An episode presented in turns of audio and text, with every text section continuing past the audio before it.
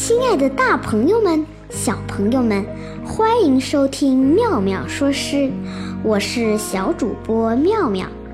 春天在万物沉睡之中，悄悄向我们走来，唤醒了一切沉睡的生命。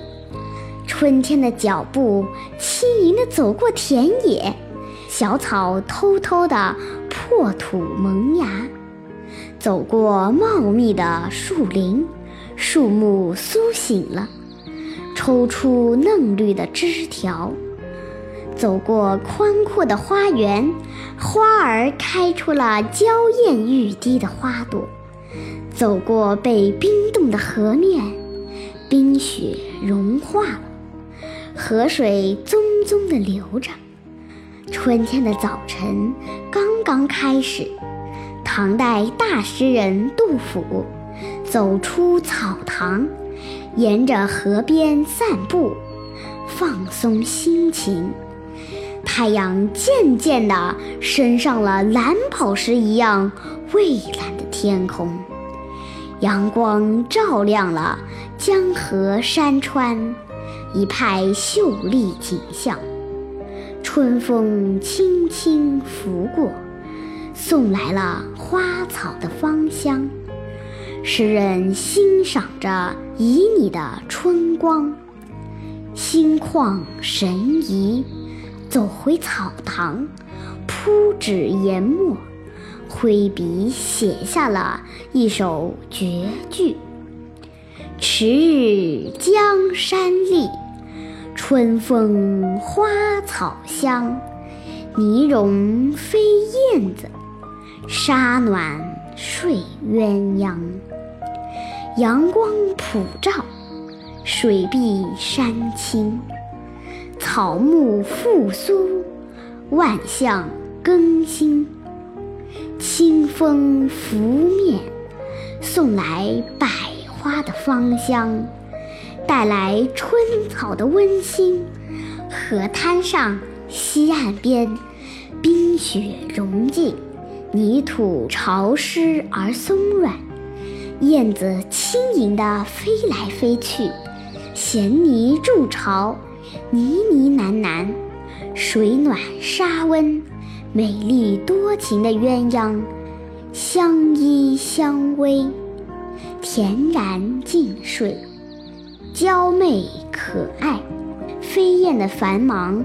蕴含着春天的生机勃勃，鸳鸯的闲适则显出温柔的春意，一动一静，相映成趣，而这一切全沐浴在煦暖的阳光下，和谐而优美。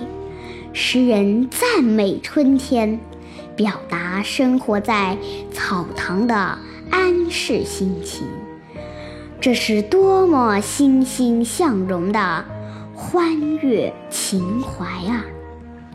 写完后，诗人又走出草堂，看到漫江碧波荡漾，自由翱翔于江面的水鸟。在绿水的映衬下，它的白鳞更加洁白。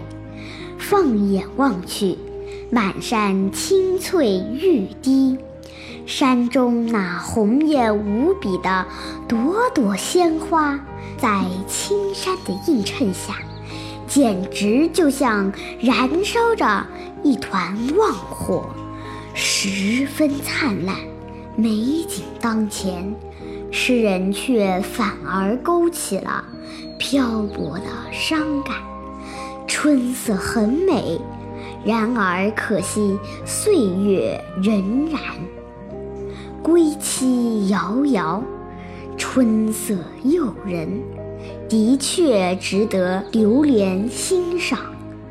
但是战乱不已，年复一年。回乡的愿望，却始终不能实现。